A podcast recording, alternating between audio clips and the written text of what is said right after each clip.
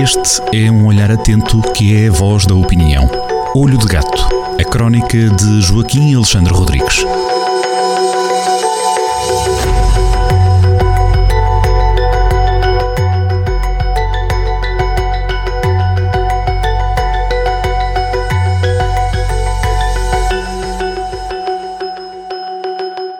Sejam todos muito bem-vindos à crónica Olho de Gato, assinada por Joaquim Alexandre Rodrigues, na Rádio Jornal do Centro. Já lá vão uns bons meses.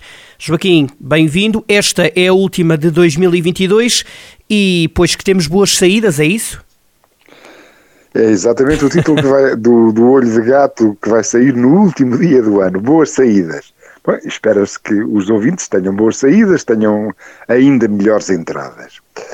No o caso que, que, que, vou falar não, não é muito tão bom auspicioso como podemos desejar aos ouvintes, porque tem a ver, primeiro, com a renacionalização da TAP, que nos custou 3,2 mil milhões de euros, isto é, custou-nos um quarto do que nos vai custar o buraco do BES, custou metade do buraco do BPN, pôs a voar dinheiro dos contribuintes que davam para um Banif inteirinho. Isto, uh, uh, trocando isto em, em bancos. Uh, os desgraçados dos contribuintes estão fartos de pagar buracos de bancos, mas agora também vamos ter que pagar buracos de aviões. É uma desgraça. O, há um ano, e estas coisas, quando o dinheiro vai para um lado, faz falta noutro sítio. Isto são escolhas que os políticos fazem. Há um ano, Rodrigo Adão da Fonseca, no Observador, eh, é uma pessoa conservadora, de direita, eh, eh, mas fez uma lista de políticas públicas de direita e de esquerda que podiam ter sido feitas com aqueles 3,2 mil milhões de euros se não tivesse sido tomada a decisão de os enterrar na TAP. E então o Rodrigo Adão da Fonseca deu alguns exemplos. Por exemplo, eh, com aquele dinheiro, com aquele balúrdio, podia-se dobrar o valor do rendimento social de inserção, o rendimento mínimo garantido, nos próximos 10 anos, dobrá-lo. As pessoas passavam a ganhar o dobro durante 10 anos. Ou fazer 36 mil casas para a habitação social, ou uh, finalmente avançarmos com o TGV, que para já nós o que vamos ter tido, o que continuamos a ter, com o ministro Pedro Nuno Santos ou sem ministro Pedro Nuno Santos, o que nós temos é, é, é comboios de papel, porque nada é feito em, em termos de ferrovia. Podíamos uh, finalmente arrancar com o TGV. Ou financiar, com os tais 3,2 mil milhões de euros, podíamos financiar uma rede de cuidados domiciliários que serviriam 20 mil idosos durante 10 anos. Nós sabemos o, a solidão e e, e, as privações que vivem os nossos idosos. Portanto, com aquele dinheiro, durante 10 anos, podíamos estabelecer uma rede de cuidados domiciliários para apoiar 20 mil eh, idosos. Ou eh, reduzir, isto então já, todas estas medidas são eh, medidas mais próprias de um, de um, governo de esquerda, de políticos que se dizem de esquerda, como por exemplo dizia Pedro Nuno Santos, mas também o Rodrigo, o Rodrigo Adão da Fonseca também pôs um, um, uma, uma medida é, que é que normalmente o, o, os, são mais os governos de direita que defendem, que seria de diminuir, reduzir significativamente o IRC das pequenas e médias empresas. Bom, na prática é isto. Ou quando se escolhe enterrar o dinheiro público num sítio e muito dinheiro público e ele vai fazer falta noutro sítio. Isto são opções políticas. A opção política uh, de renacionalizar a, a, TAP, aquele movimento muito eficaz uh, criado pela Corte de Lisboa, uh, do não tapa os olhos, custou-nos isto e criou-nos um buraco.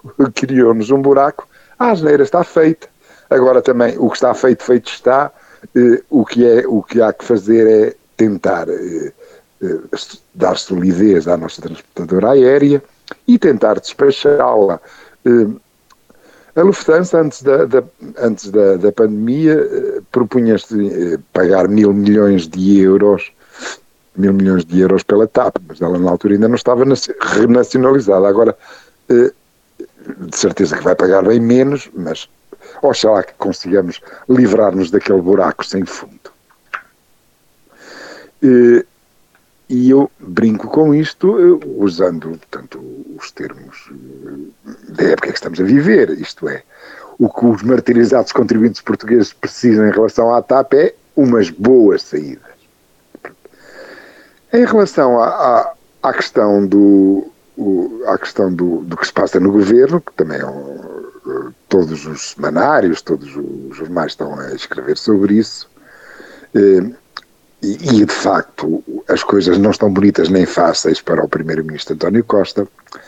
Eu recordo que em, em maio de 2018, António Costa, já, num congresso, já teve necessidade de vir ao, ao, ao microfone dizer: ah, atenção, eu quero, aviso já que não meti os papéis para a reforma. Isto é, dentro do PS criou-se uma dinâmica de procura do sucessor do chefe.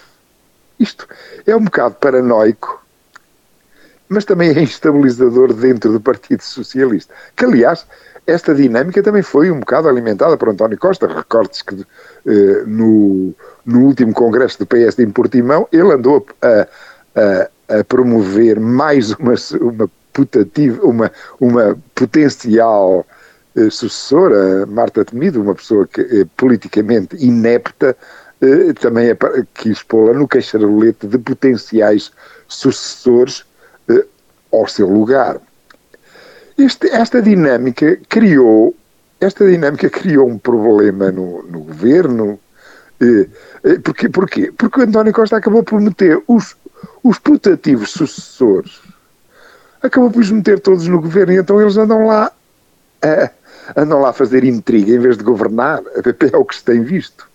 O que é que, o que, é que se vê? Vê-se é, eh, dentro do governo, nestes últimos nove meses desgraçados, o que se tem visto é gente a sonhar com a cadeira de chefe, lutas surdas, pressas das clientelas a ir ao pote, eh, eh, nem vale a pena referir aquela situação absolutamente abstrusa de uma criatura que vai, recebe meio milhão de euros de indemnização eh, de, de uma empresa que levou três, eh, que sangrou da maneira como nós já vimos eh, o, o, os contribuintes, é uma coisa completamente absurda.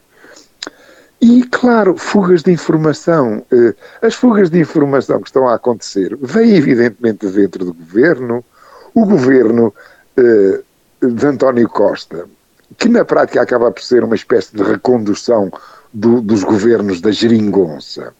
O governo de António Costa parece, em termos de fugas para a informação, parece um bocadinho o, o último governo do Cavaco, que de lá de dentro todas as semanas surgiam casos e casinhos que na altura quem, quem, quem os divulgava para, uh, uh, era o, o Independente, o, o, jornal dirigido por, por, Paulo Portas, agora é, é, o Correio da Manhã, e não só, mas fundamentalmente é o Correio da Manhã, como, como se viu agora neste caso daque, daquela pouca vergonha que, que se passa na TAP. Bom, e o que é que acontece? com estas intriguices todas. Os, os, os governantes estão a cair como. Os secretários de Estado e os ministros estão a cair como tordos. Isto é, a situação não está bonita, não está fácil. Não quer dizer com isto que vamos ter eleições antecipadas. Nada disso. António Costa ainda tem possibilidades de segurar o barco, mas tem que, que arranjar um governo forte e que mude de agulha, que comece a governar. O que nós precisamos, o que é que os portugueses precisam? precisam dos serviços públicos a funcionar, eh, eh, que não haja máfias a, que não haja máfias a controlar as senhas de acesso aos serviços públicos, que não se saiba muito bem a que raio de, de hospital é que, é que neste fim de semana podemos ir e qual é aquele que está fechado. Eh, precisamos de ter, portanto, os serviços públicos a funcionar e, acima de tudo, não é de andar a dar esmolas aos pobres. O que é preciso é que eh, baixe os impostos sobre os bens essenciais e sobre os salários e as pensões. Não podemos a continuar a ter o, o, um nível de impostos eh, na energia, no, nos alimentos mais, mais básicos que, que, que, toda a gente precisa. Não podemos. Eh, eh, no, nas, um IRS para as pessoas que ganham mil euros, do tempo da Troika, do tempo em que, em que o, o, país está a falir. Portanto, é preciso descer os impostos sobre os bens essenciais e sobre os salários e as pensões. Isto é, precisamos de um governo com ministros que governem mais e que intriguem menos.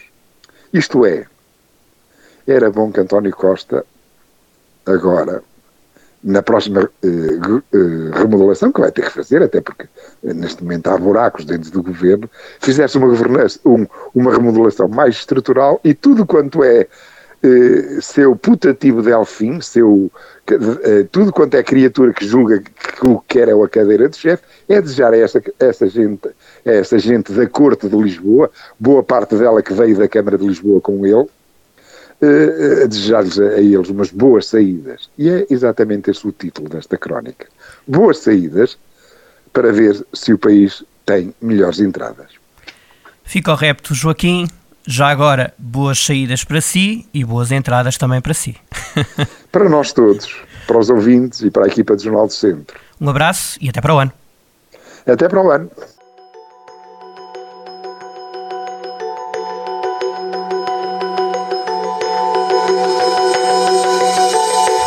Olho de Gato, a crónica de Joaquim Alexandre Rodrigues, na rádio às sextas-feiras, com repetição nas manhãs de domingo e sempre no digital em jornaldocentro.pt.